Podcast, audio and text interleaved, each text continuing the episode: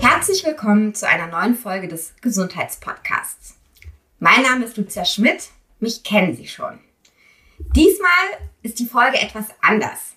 Ich habe mir nämlich nicht nur, wie Sie das gewöhnt sind, einen Experten als Gesprächspartner eingeladen, sondern auch meinen lieben Kollegen Felix Hoos. Hallo Felix schon mal.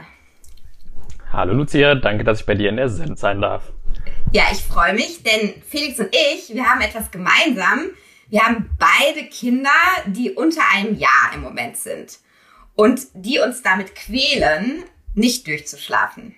Also manche Nächte mal ein bisschen besser, manche Nächte mal ein bisschen schlechter, aber wir beide haben im Moment nicht die Ruhe Nacht, die man sich so wünschen würde.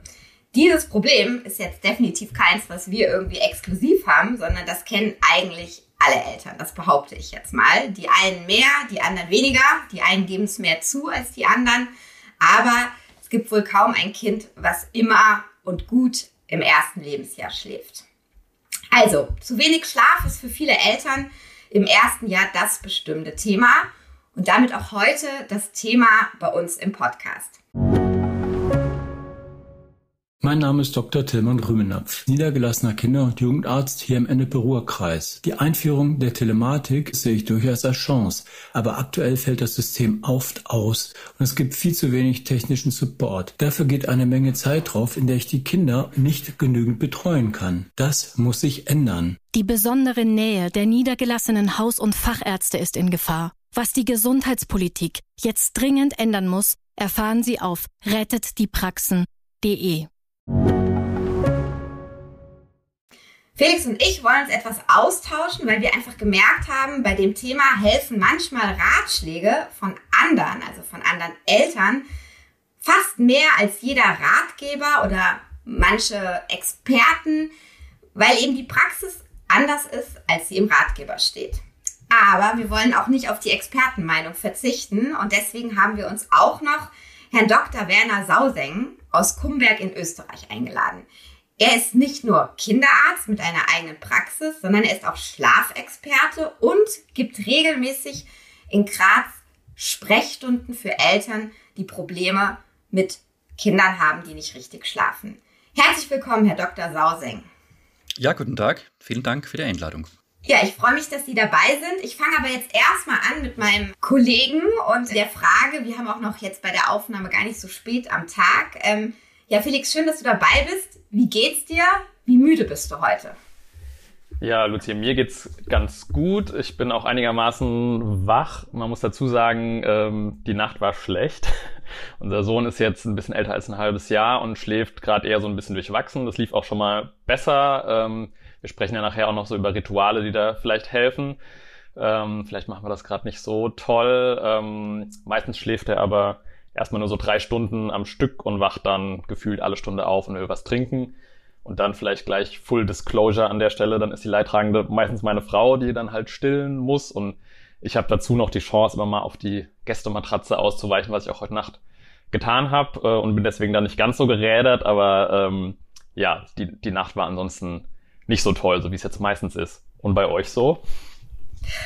Ähm, mein Sohn war ganz nett heute Nacht zu mir, muss man sagen, aber nur weil ähm, ich ihm den Körperkontakt gebe. Also ich habe einen Sohn, der äh, besser schläft als mein erster. Das kann ich an der Seite, Stelle nochmal dazu sagen. Ich habe auch noch schon einen fünfjährigen Sohn, der wirklich jede Nacht durchgebrüllt hat, das erste Lebensjahr oder immer wieder.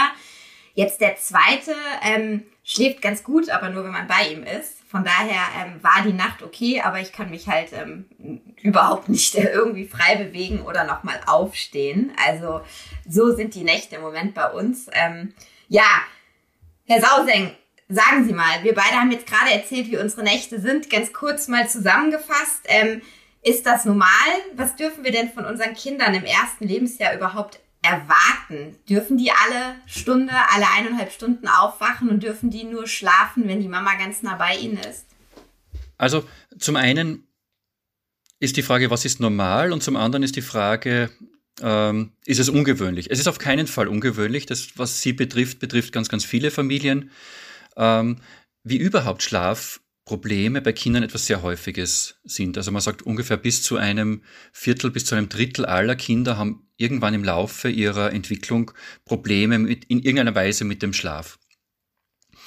Ähm, und wenn man sich das, vor allem das erste Lebensjahr anschaut, in dem gerade ihre Kinder sind, ist das eine Zeit, in der äh, der Schlaf der Kinder sich ständig verändert.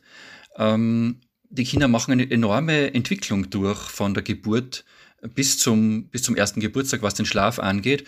Und da ist es äh, überhaupt nicht ungewöhnlich, dass es äh, Phasen gibt, in denen es schwieriger ist. Äh, und es ist auch nicht ungewöhnlich, dass die Kinder in der Nacht aufwachen. Ich würde sogar sagen, dass in dem Alter, dass, dass man es nicht von den Kindern vor, einfordern kann, dass sie durchschlafen. Nur kurz, was, was sich ändert. Es ändert sich ja ähm, diesbezüglich der Schlaf so sehr, dass Kinder am Anfang ihres Lebens schon oft einen guten Tag-Nacht-Rhythmus haben, aber ähm, noch relativ unregelmäßig schlafen, manchmal nach längeren Schlafphasen nur kurz wach sind und umgekehrt nach, nach kurzen Schlafphasen länger wach sind. Das heißt, sie, sie bauen noch nicht äh, den Schlafdruck so auf, wie wir Erwachsene es gewohnt sind. Man nennt das Schlafhomöostase. Und diese Schlafhomöostase, die entwickelt sich in den ersten zwei bis drei Monaten. Und wahrscheinlich ist das einer der häufigsten Gründe, warum Kinder in den ersten zwei bis drei Monaten sehr unruhig sind, viel weinen, äh, manchmal auch als Schreibabys bezeichnet werden. Üblicherweise spielt sich das dann ungefähr mit drei Monaten ein und danach ist es sicher hilfreich für Kinder, wenn sie einen regelmäßigen Rhythmus haben. Das heißt, dann bildet sich ein ne-, regelmäßiger Schlaf-Wach-Rhythmus auf und die restliche Zeit des ersten Lebensjahres wird dann immer mehr Tagschlaf in die Nacht verschoben. Das heißt, es ist ein ständiger, ständige Veränderung und ständiger Wechsel und das ist deswegen nicht äh, verwunderlich, dass es da mm, für die ganze Familie manchmal zu schwierigen Phasen kommt. Was das Trinken in der Nacht angeht, von dem Herr Hoos gesprochen hat, ähm, so meint man, dass das in den ersten sechs Monaten sogar notwendig ist, weil die Kinder noch nicht so große Energiereserven haben, um ohne Kalorienzufuhr über die ganze Nacht zu kommen. Das heißt, es ist völlig normal, dass ein Baby bis sechs Monate äh, regelmäßig in der Nacht zu trinken bekommt. Da muss ich kurz einschreiten. Mein Sohn will aber auch noch trinken mit zehn Monaten. ähm, vielleicht können wir da mal so ein bisschen äh, gucken, ab wo wird es denn insgesamt nicht mehr normal? auch das würde ich nicht als abnormal bezeichnen, aber nach sechs Monaten kann man sagen, das Baby braucht das nächtliche Füttern nicht mehr unbedingt, um über die Nacht zu kommen, was die Energiereserven angeht, und auch nicht, um genug Gewicht zuzulegen, um zu wachsen. Das kann alles am Tag erledigt werden, aber wir Menschen sind Gewohnheitstiere und unser Körper st stellt sich auf Schlafenszeiten ein und auf Wachzeiten und genauso stellt sich unser Körper auf Essenszeiten ein. Und wenn man es jetzt gewohnt ist, um 23 Uhr und um 2.30 Uhr gefüttert zu werden, dann gewöhnt sich unser Körper dran. Wir wachen zu diesen Zeiten auf und sind zumindest durstig und die Kinder fordern dann die Nahrungsaufnahme ein. Also es wird von der, von der Notwendigkeit mit zunehmendem Alter zunehmend zu einer Gewohnheit. Tja, Lucia, da hast du ja schon mal eine schöne Gewohnheit gesetzt. Über Gewohnheiten sprechen wir ja gleich noch. Ich finde es jetzt erstmal beruhigend von Dr. Sauseng zu hören, erstmal, was ist überhaupt alles normal. Ich glaube, unsere Kinder und ganz viele anderen sind da wahrscheinlich noch komplett im Rahmen. Ähm, und dann auch, dass sich das immer wieder auch ändert. Also ich habe auch den Eindruck, gerade jetzt für uns beim ersten Kind ist immer so ein Mysterium, ähm, dieser Babyschlafen, wie der sich entwickelt. Und wir hatten halt auch schon Phasen, wo es viel, viel besser geklappt hat, so nach drei, vier Monaten, vielleicht wo die Schlafphasen länger waren. Jetzt ist gerade eine, wo wir in dem Moment, wo du gedacht hast, jetzt hast du es endlich verstanden, das gerade wieder ein bisschen schwieriger wird. Ähm, und es ist halt auch so fies, dass, dass man irgendwie auch versucht, ganz viel zu lesen und es kursieren so Zahlen draußen, wie zum Beispiel ähm, Neugeborene brauchen 16 Stunden Schlaf oder schlafen im Schnitt 16 Stunden am Tag. Das Fiese ist halt, dass sich die sehr ungleich über den Tag verteilen. Wie wir gerade schon gehört haben, das dauert ja ein bisschen, bis sich das so ähm, einrenkt. So eine andere Zahl, die es, die es draußen gibt, ist, ähm, Babys schlafen dann ab einem bestimmten Zeitpunkt sechs oder sogar acht Stunden durch. Und da würde ich gern wissen, ab wann soll denn das so sein? Oder ist das ein komplettes Mysterium? Weil ich ähm, habe den Eindruck, wenn, äh, wenn so ein Halbwissen kursiert, verunsichert das vielleicht auch eher. Also mich verunsichert es in jedem Fall. Ich persönlich arbeite relativ wenig mit diesen Normwerten, was Schlafdauer angeht, weil die weil die Unterschiede und die, die Normbereiche sehr, sehr groß sind zwischen den Kindern. Das heißt, die Zahl, die, die durchschnittliche Schlafenszahl, die stimmt ungefähr, die Sie genannt haben. Mit neun bis zwölf Monaten liegen wir da ungefähr bei 14 Stunden. Durchschnittliche Schlafdauer über 24 Stunden, also Tagschlaf und Schla Nachtschlaf zusammengezählt. Jetzt muss man aber wissen, das ist nur der Durchschnitt. Der Normalwert fängt bei ungefähr 10,5 bis 11 Stunden an in dem Alter und geht rauf bis 16, 17 Stunden. Das heißt, wenn diese zehn Tage schon am, am Tag dann irgendwie ein bisschen abgearbeitet sind, dann bleibt da nachts unter Umständen gar nicht mehr so viel. Richtig, genau. Ich wollte gerade sagen, äh, die Kinder, die über 24 Stunden, 16 bis 17 Stunden schlafen, deren Eltern finden selten den Weg zu mir in, die, in eine schlafmedizinische Beratung. Üblicherweise ist es immer ein Problem, wenn ein Kind sehr, sehr kurz schlaft, besonders wenn Eltern auch Menschen sind mit einem höheren Schlafbedarf, dann kommt es da zu einem gewissen Ungleichgewicht. Das heißt, ähm, wenn Ihr Kind elf Stunden schläft, ist es völlig normal. Wenn es 16 Stunden schläft, ist es auch normal. Äh, und, und das ist vielleicht etwas, was, was für Eltern wichtig zu wissen ist. Auf der anderen Seite, wenn ein Kind vielleicht auch im unteren Normbereich liegt oder knapp darunter, ist die Möglichkeit, hier therapeutisch irgendwas zu machen, äh, auch nicht gegeben. Das heißt, der, der individuelle Schlafbedarf ist, ist ganz was Wichtiges, denn es gibt von, von Anfang an Kurzschläfer und Langschläfer und über diesen Schlafbedarf kann man sich nicht hinwegsetzen. Das heißt, das ist, macht schon Sinn zu wissen, ist mein Kind jemand, der viel Schlaf braucht oder wenig Schlaf braucht und dementsprechend macht es auch Sinn, dann vielleicht äh, äh, dem Kind dann Schlaf anzubieten, wenn es ein Kurzschläfer ist, sogar manchmal äh, auch nicht zu viel Bettzeit anzubieten. Die Frage wäre ja dann, ähm, ab wann wird es eigentlich problematisch? Also muss ich irgendwie, gibt es einen, einen Grenzwert oder merke ich das am Verhalten des Kindes? Wann kann man denn von einer Schlafstörung sprechen und wo ist denn der Moment erreicht, wo Sie dann, wenn Eltern bei Ihnen völlig gerädert in die Praxis kommen, sagen, ja, bei mir sind Sie richtig und ich würde jetzt hier mal ähm, anfangen, das, das irgendwie zu behandeln? Genau. Sie sprechen schon was Wichtiges an. In der Erwachsenenmedizin ist man ja gewohnt zu sagen, eine Störung sagen wir jetzt, Schlafstörung beginnt dann, wenn das über einen längeren Zeitraum passiert, wenn das äh, Wohlbefinden oder das, das soziale Leben massiv eingeschränkt ist. Das ist ja bei den bei Säuglingen in den allermeisten Fällen nicht der Fall. Dem Kind, ihren Kindern geht's ja, nehme ich an, wenn sie wach sind, wunderbar und sie sind bestens gelaunt und gut ausgeschlafen.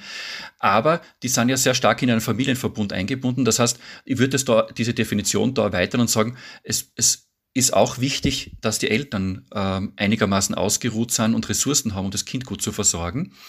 Das heißt, ich würde sagen, eine, ein Problem besteht dann, wenn Eltern das Gefühl haben, äh, entweder dem Kind geht's nicht gut oder den Eltern geht's nicht gut. Haben Sie das Gefühl, die Eltern kommen gerade bei sehr jungen Kindern häufiger, weil sie das Gefühl haben, ihnen geht's nicht gut oder weil man tatsächlich an dem Kind dann im Nachhinein, wenn die da waren, ernsthaft was gefunden hat, was dazu geführt hat, dass es nicht gut schläft. Ich hätte jetzt das Gefühl, in den Momenten, sowohl beim ersten wie beim zweiten Kind, in denen wir völlig äh, schachmatt waren, waren wir das und unseren Söhnen ging es eigentlich immer super. Es ist, also dass sich im Nachhinein ein Problem beim Kind herausstellt, ist im ersten Lebensjahr, was den Schlaf angeht, extrem selten. Das heißt, es ist praktisch immer ähm, die Kombination, dass die Eltern langsam mit ihren Kräften am Ende sind, weil sie eben so oft geweckt werden. Und das Zweite ist schon auch, ähm, dass sie sich Sorgen machen, ob beim Kind alles in Ordnung ist. Also so die Frage, geht es meinem Kind denn? Ich habe das Gefühl, meinem Kind geht es gut, aber sehen Sie das auch so, dass, weil es wacht ja alle zwei Stunden auf. Und da kann man die Eltern beruhigen und sagen, ein Säugling, der so oft aufwacht, ähm, das ist nicht ungewöhnlich, aber schauen Sie sich Ihr Kind an, dem, der, holt, der holt sich den Schlaf, den er braucht. Das Kind hat ja den großen Vorteil, wenn die Nacht schwierig ist, schläft er am Tag ähm, länger und erholt sich. Das ist ja meist für Eltern nicht so einfach möglich und dadurch entsteht dann ein Problem, was die, die Ressourcen der Eltern angeht. Das ist ja auch meistens das Gemeine. Also, Lucia, ich weiß nicht, wie es bei euch ist.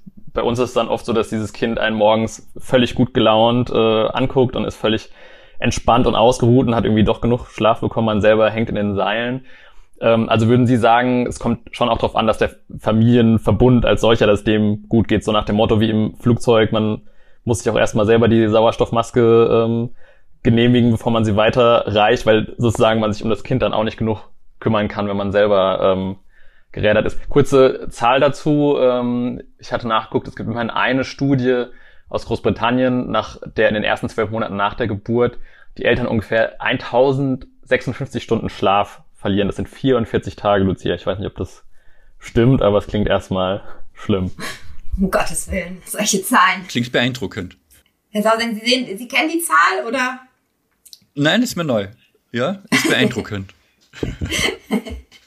ja, also das ist vielleicht auch wichtig, wichtig für Eltern zu wissen, es verändert sich das Leben sehr und das kann man vor dem ersten Kind auch schwer abschätzen, was da auf einen zukommt in, in vielerlei Hinsicht und der Schlaf ist da sicherlich auch sehr stark mit betroffen.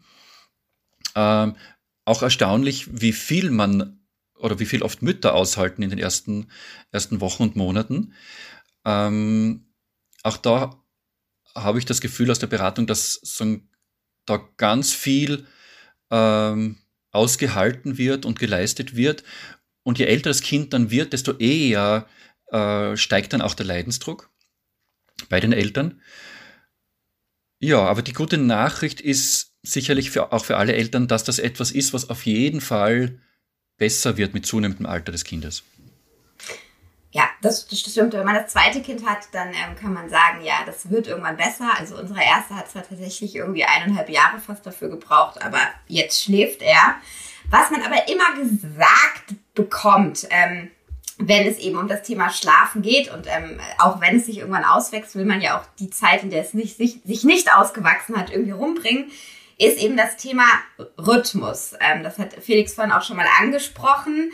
Ähm, wir versuchen uns natürlich ein bisschen daran, also nicht nur ein bisschen, versuchen uns daran zu halten, dass er sowohl seine Tagsschlafphasen ungefähr zur gleichen Zeit macht, wie dass wir zur gleichen Zeit ins Bett gehen und ungefähr zur gleichen Zeit aufstehen. Also wir geben ihm schon einen Rhythmus vor.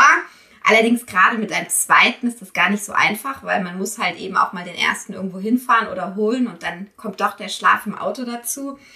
Ähm, also bei uns klappt das so mittel. Felix, habt ihr einen ganz festen Rhythmus und haltet ihr euch an diesen Ratschlag? Ja, also ich glaube, da haben wir es natürlich einfach ein bisschen einfacher mit einem Kind und versuchen das vor allem abends ähm, einfach in so gewisse Routinen zu bringen und haben auch schon den Eindruck, das hilft unserem Sohn. Ähm, geht damit los, dass wir versuchen, ihn immer so zur gleichen Zeit bettfertig zu machen und dann eigentlich ist es immer das gleiche Ritual. Dann schauen wir nochmal ein Buch an und hören vielleicht der Spieluhr zu und dann äh, kriegt er nochmal die Brust und im besten Fall dämmert er dann schon so langsam weg und das wäre sozusagen der perfekte ähm, Weg, den ins Bett zu bringen. Manchmal dauert es dann natürlich einfach länger und er kämpft und das ist dann äh, nicht mehr ganz so optimal, aber versuchen schon diese Routinen so ein bisschen zu pflegen. Ähm, blöd dabei für mich. Am Anfang haben wir versucht, das so ein, so ein bisschen gleichberechtigt zu machen und er schläft schon auch bei mir auf dem Arm ein, wenn ich ihn irgendwie ganz doll eine halbe Stunde durch die Gegend schockel oder so und äh, mir da Mühe gebe. Aber bei meiner Frau klappt es einfach viel, viel besser, was auch so ein bisschen ein Teufelskreis dann ist, weil es dazu führt, dass die Person, die das einfach besser kann, das dann immer mehr macht und das Kind sich dann auch irgendwann fragt, wenn der, wenn der andere ähm, anrückt, was soll das denn eigentlich jetzt? Das ist so ein bisschen doof. Ähm, ja, du hast schon gesagt, bei euch mit den Routinen klappt das nicht so gut, aber grundsätzlich empfehlenswert, oder? Ja, genau, das würde ich jetzt halt eben mal ähm, unseren Experten fragen. Wie ist das mit diesem äh, Wundermittel, Routine, Rituale, was ja irgendwie zusammenkommt, so wie Felix das gerade beschrieben hat? Ist das tatsächlich das Mittel, was Sie dann auch Ihren Eltern raten? Und wie merken Sie es, das für alle in der Praxis so gut umzusetzen? Ja, das ist tatsächlich wahr, was Sie sagen. Ähm, wie gesagt, in den ersten zwei bis drei Monaten in, sollte sich so ein Rhythmus entwickeln oder sagen wir am Ende des dritten Monats sollte das soweit sein. Und das ist tatsächlich meine Hauptempfehlung, wenn Eltern von Kindern zu mir kommen, die so zwischen drei und sechs Monaten sind, dass wir uns gemeinsam anschauen mit Hilfe eines Schlafprotokolls, äh, wann schlaft das Baby, wie viel schläft das Baby, wie regelmäßig sind diese Zeiten, äh, weil, auch das ist meine Erfahrung, äh, regelmäßige Schlafwachzeiten den Kindern sehr gut tun, allermeistens.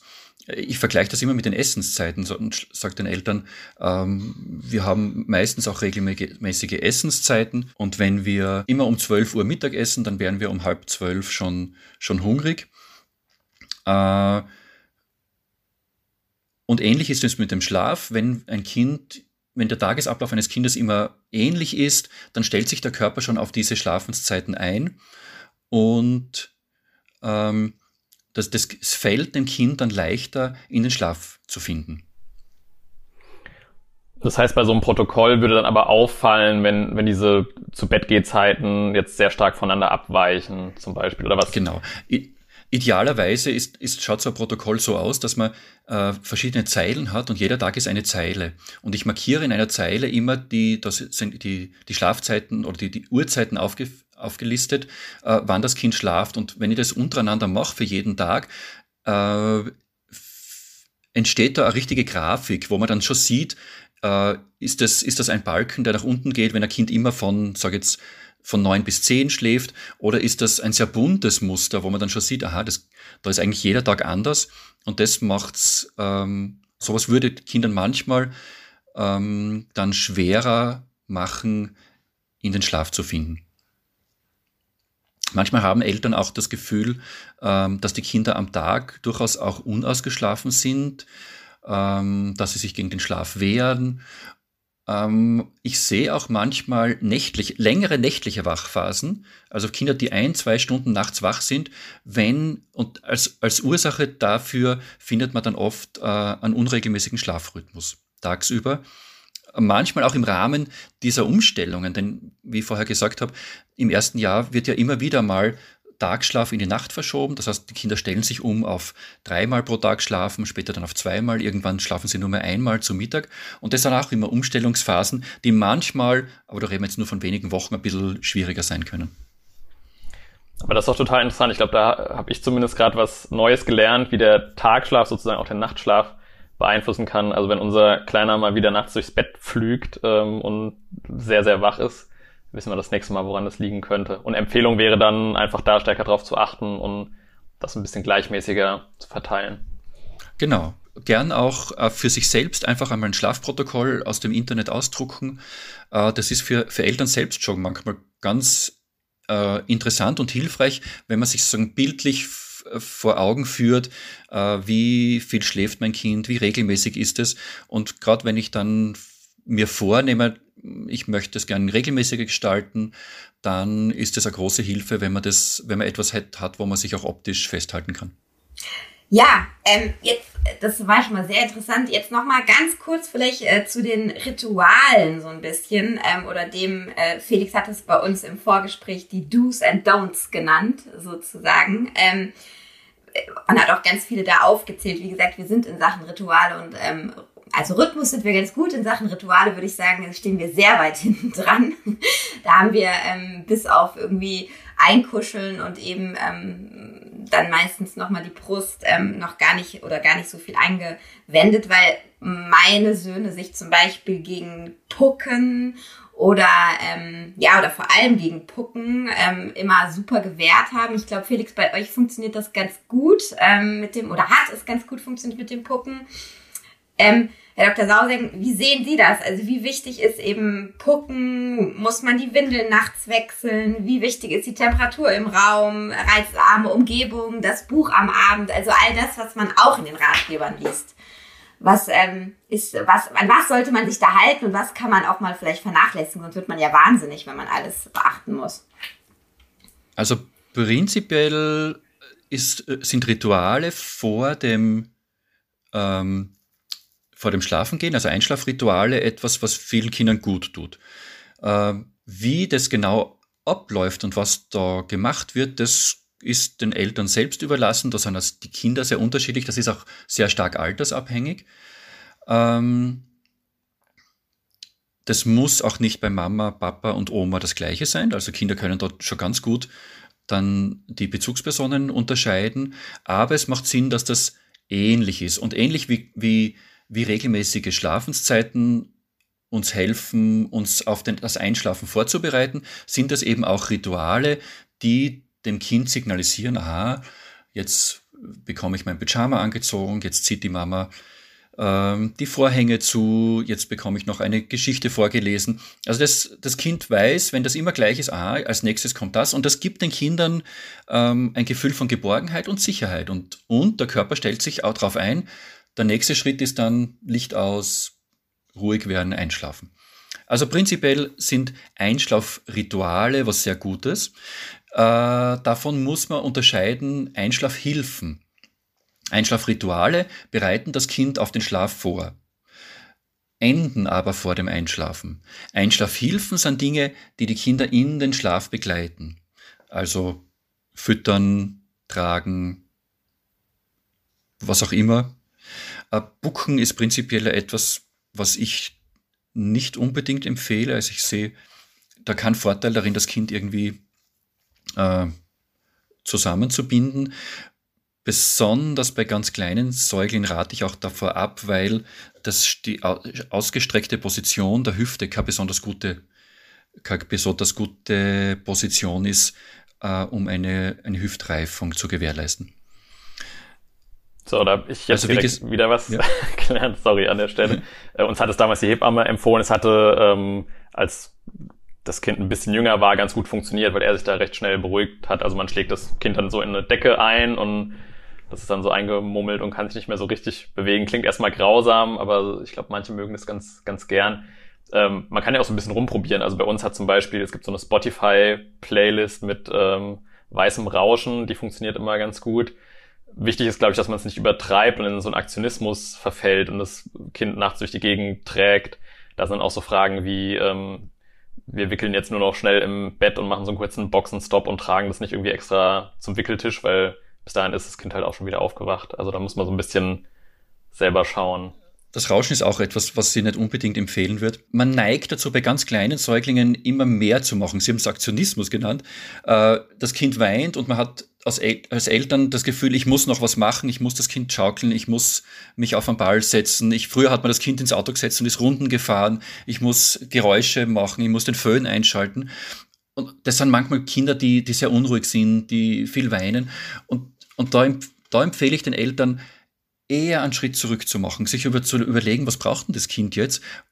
Wahrscheinlich braucht es in erster Linie Ruhe. Das heißt, ich muss als Eltern versuchen, selbst mich zu beruhigen, versuchen, Ruhe auszustrahlen und, und nicht noch etwas zusätzlich zu machen, sondern eher dem Kind Ruhe anbieten, ein bisschen aushalten, dass das Kind jetzt äh, verzweifelt ist, weil es in den Schlaf sich in den, versucht, in den Schlaf zu finden und dabei unruhig ist und, und das ist auf längere Sicht wahrscheinlich ähm, die bessere Strategie, dem Kind, dem Kind Ruhe anzubieten.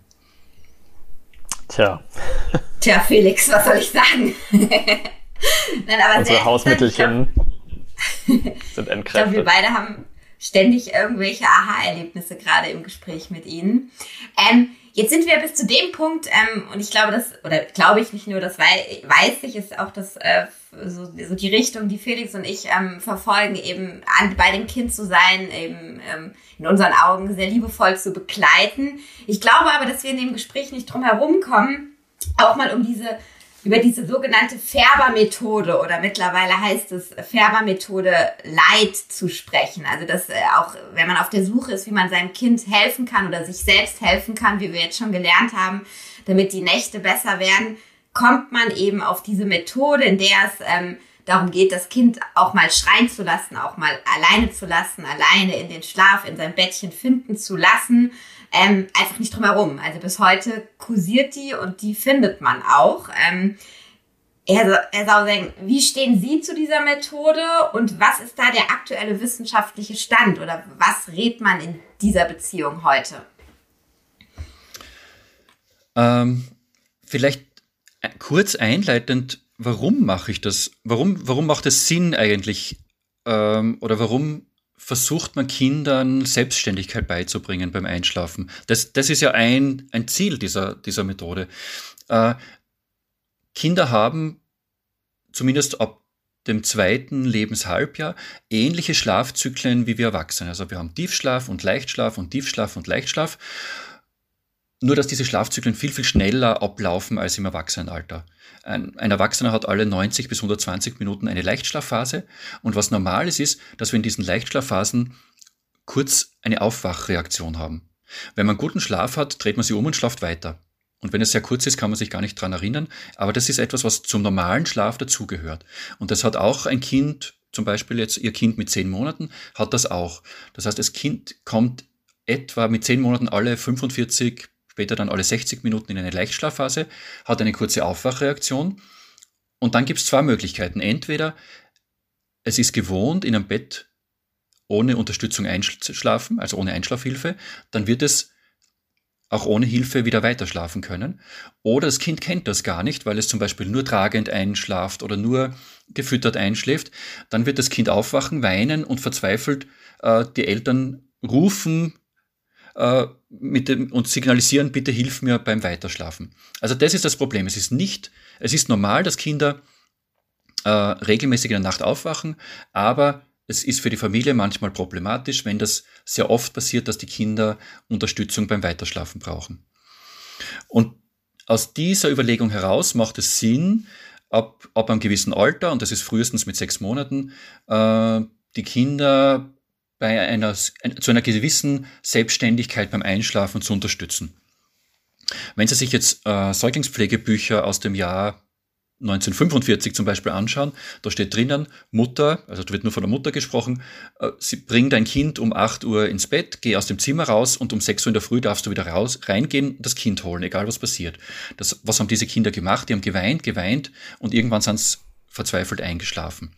Man nennt das. Die lernen ja dann, dass jemand kommt und ihnen hilft, sozusagen. Genau. Das, ne? Also die Methode nennt sich Extinktion was sie aber auch lernen, ist, dass sie irgendwie auf gewisse Frustration, etwas passt nicht, ich weine und niemand kommt. Und dann hat Herr Färber gesagt, das ist zu brutal, das sollte man nicht mehr machen. Die Eltern sollten in zeitlich genau vorgegebenen, standardisierten Abständen zum Kind gehen, es beruhigen und wieder rausgehen. Die Methode funktioniert, das Kind lernt so allein einzuschlafen. Meine persönliche Empfehlung ist, ich würde es beim, ich habe drei Kinder, ich würde es bei meinen Kindern nicht machen. Aus, auch aus der Überlegung, die Sie genannt haben, wenn, wenn mein Kind signalisiert, es passt etwas nicht, es, es ist etwas nicht in Ordnung, es braucht Unterstützung, dann möchte ich nicht mein Kind allein lassen und es allein wo weinen lassen.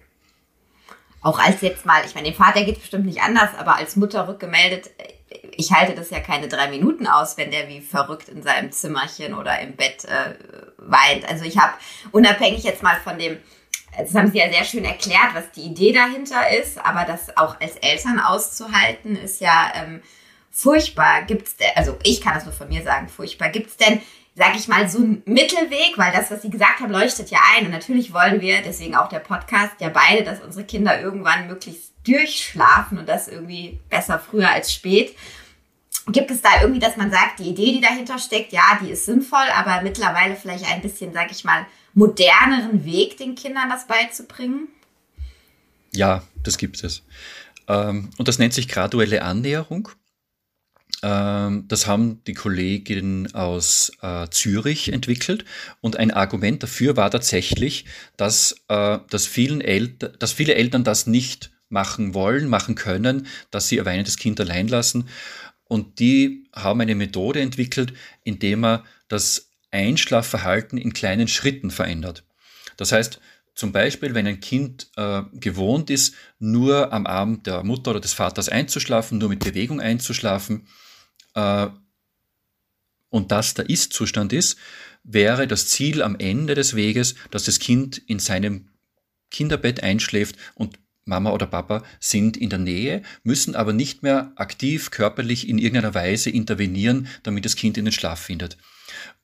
Und vom Ist-Zustand zu diesem Wunsch äh, gibt's, kann man kleine Schritte machen, äh, die für das Kind viel und auch für die Eltern viel leichter zu akzeptieren sind. Man kann individuell die, die Geschwindigkeit bestimmen und so kommt man genauso gut ans Ziel. Und das ist auch der Weg, den ich in, in, meinen, in meinen Beratungen empfehle. Also wenn man das Beispiel hernimmt, das Kind schläft nur in Bewegung ein, wäre zum Beispiel der erste Schritt, ich lege mich ins Bett mit dem Kind, bin beim Kind, akzeptiere auch, wenn das Kind vielleicht äh, protestiert, verzweifelt ist, weil es das Gefühl hat, ich kann ja so nicht einschlafen, aber kann das Kind dann durch, durch Streicheln, durch, durch äh, Vorsingen, durch Körperkontakt äh, doch ähm, in den Schlaf begleiten. Als erster Übergangsschritt. Ein zweiter Schritt wäre dann, man sitzt im Bett. Ein dritter Schritt wäre dann, ich setze mich schon auf einen Sessel neben das Bett und habe noch, kann das Kind noch streicheln. Das ist dann meistens der Zeitpunkt, wenn das funktioniert, dass man auch äh, das Kind im Kindergebet problemlos zu Bett bringen kann. Und wenn ich den Körperkontakt beim Einschlafen weiter in kleinen Schritten reduziere, bis ich tatsächlich nur mehr direkt beim Einschlafen natürlich nur mehr daneben sitze, dann werden sich die Nächte, wenn das Kind das so gewohnt ist einzuschlafen, von allein beruhigen. Das heißt, man muss dann in der Nacht nichts verändern. Ähm, das Kind wird sich einfach immer seltener melden und immer seltener Unterstützung beim nächtlichen Wiedereinschlafen benötigen.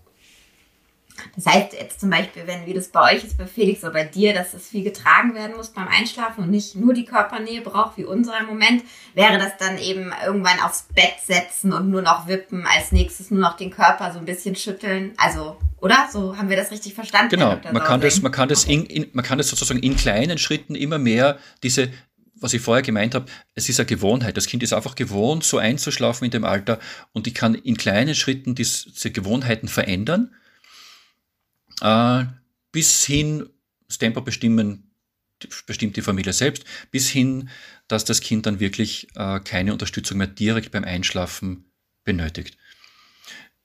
Wieder mit deutlicher Unterscheidung zum Einschlafritual, das davor stattfindet, wo natürlich Körperkontakt äh, gut ist, wo Kuscheln möglich ist.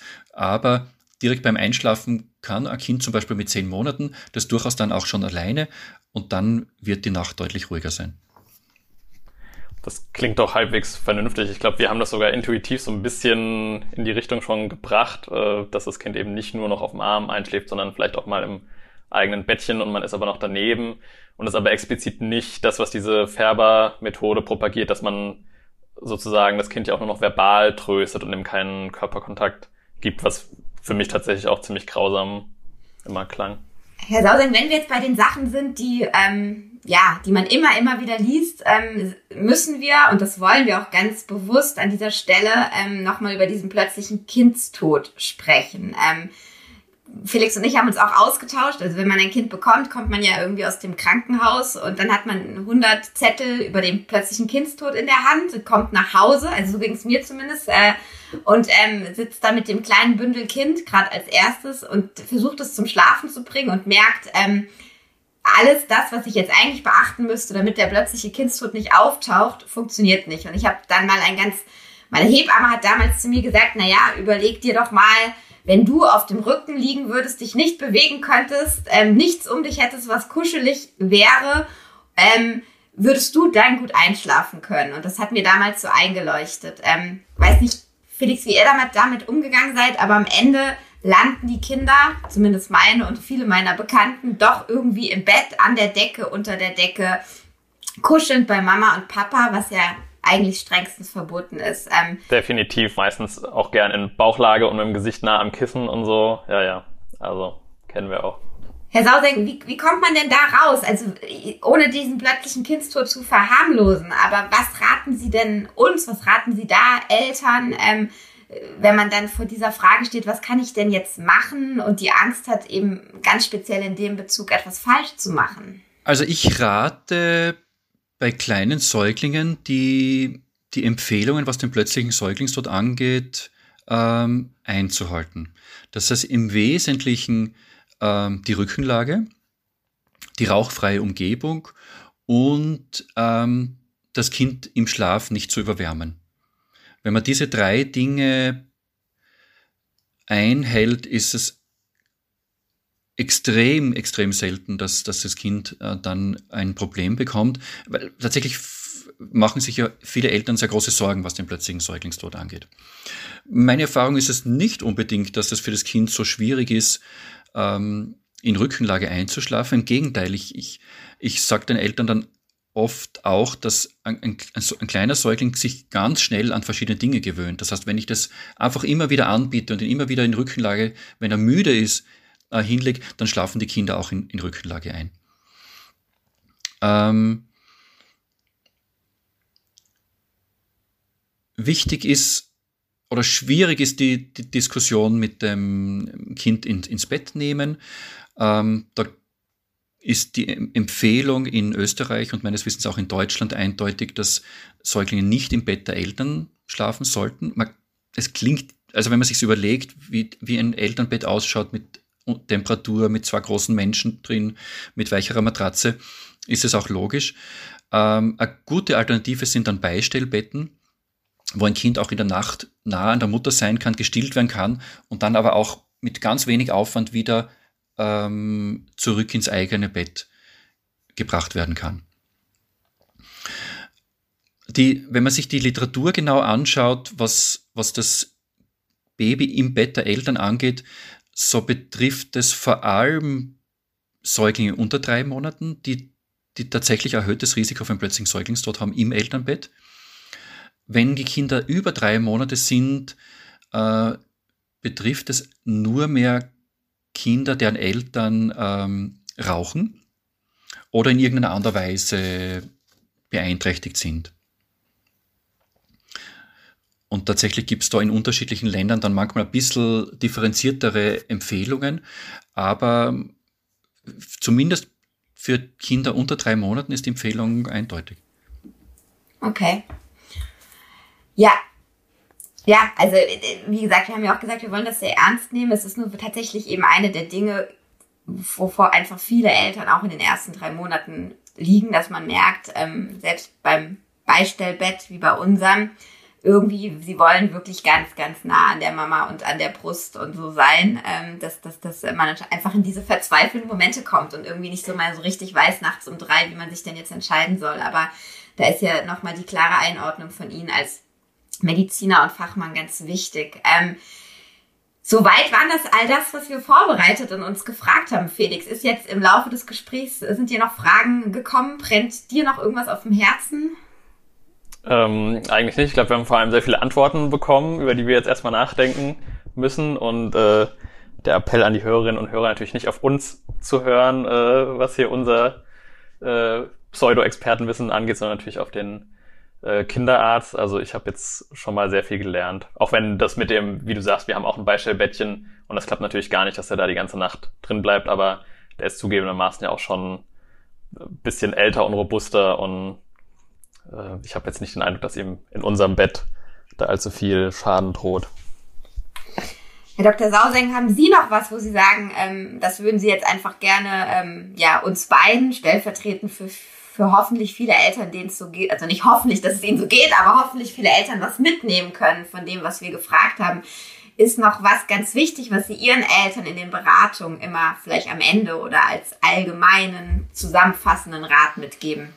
Ähm, zwei Dinge sind mir noch eingefallen, über, über die wir nicht oder wenig gesprochen haben. Das eine ist, ähm, dass diese, dieses fehlende Wiedereinschlafen nur ein Grund ist, warum Kinder sich in der Nacht melden. Der zweite Grund, warum Kinder nicht durchschlafen können, ist, wenn sie es gewohnt sind, noch gefüttert zu werden. Und das geht manchmal bis ins Alter von zwei, drei Jahren. Also das wäre der zweite Grund, warum Kinder sich in der Nacht melden, ähm, wenn sie noch gewohnt sind, und auch das ist eine Gewohnheit, gefüttert zu werden. Auch das kann man so umgewöhnen. Also gefüttert heißt in dem Fall gestillt oder ähm, wie, wie kann man es umändern? Oder, oder Flasche?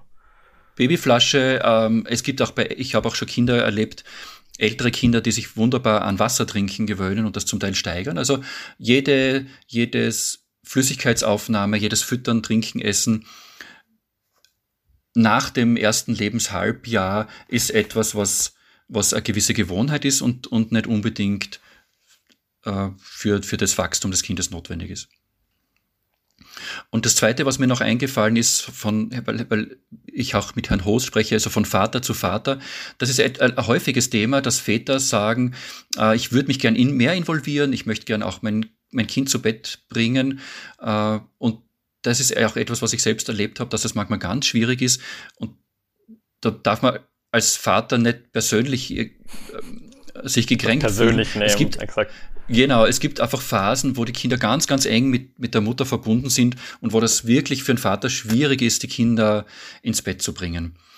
Äh, meine Empfehlung ist dann, wenn die Kinder einmal in einem Alter sind, wo sie dann, und das ist oft sehr früh, wo sie schon verstehen, dass, dass man sich verabschiedet, dass man winkt, äh, man kann es durchaus versuchen, dass die Mutter sich am Abend verabschiedet und der Vater dann das Abendritual macht und das Kind zu Bett bringt. Das ist ein Riesenunterschied für das Kind, wenn es weiß, aha, die Mutter ist nicht da, äh, dann gelingt es auch als Vater wesentlich besser passt vielleicht auch für, für viele für Mütter ganz gut, einfach das Mobiltelefon einstecken, einen Spaziergang zu machen. Und wenn der Vater das Gefühl hat, dass es nicht funktioniert, kann er die Mutter ja jederzeit anrufen. Aber das Kind akzeptiert das, die Betreuung des Vaters viel besser, wenn es weiß, der Vater ist der einzige, die einzige Bezugsperson, Bezugsperson, die da ist.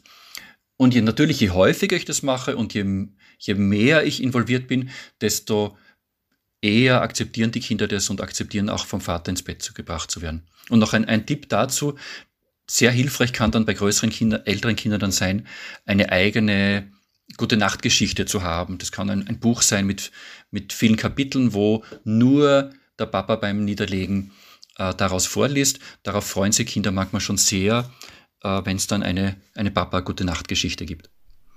Super, das sind auch gute Tipps. Da werde ich mir gleich mal eine neue Geschichte besorgen. Naja, und vor allem, dass äh, einer auch der, der schönsten Sätze des Podcasts ist, dass auch Sie als Kinderarzt und Schlafexperte ähm, nicht immer alles idyllisch abends haben. Das kann einen ja auch nochmal beruhigen.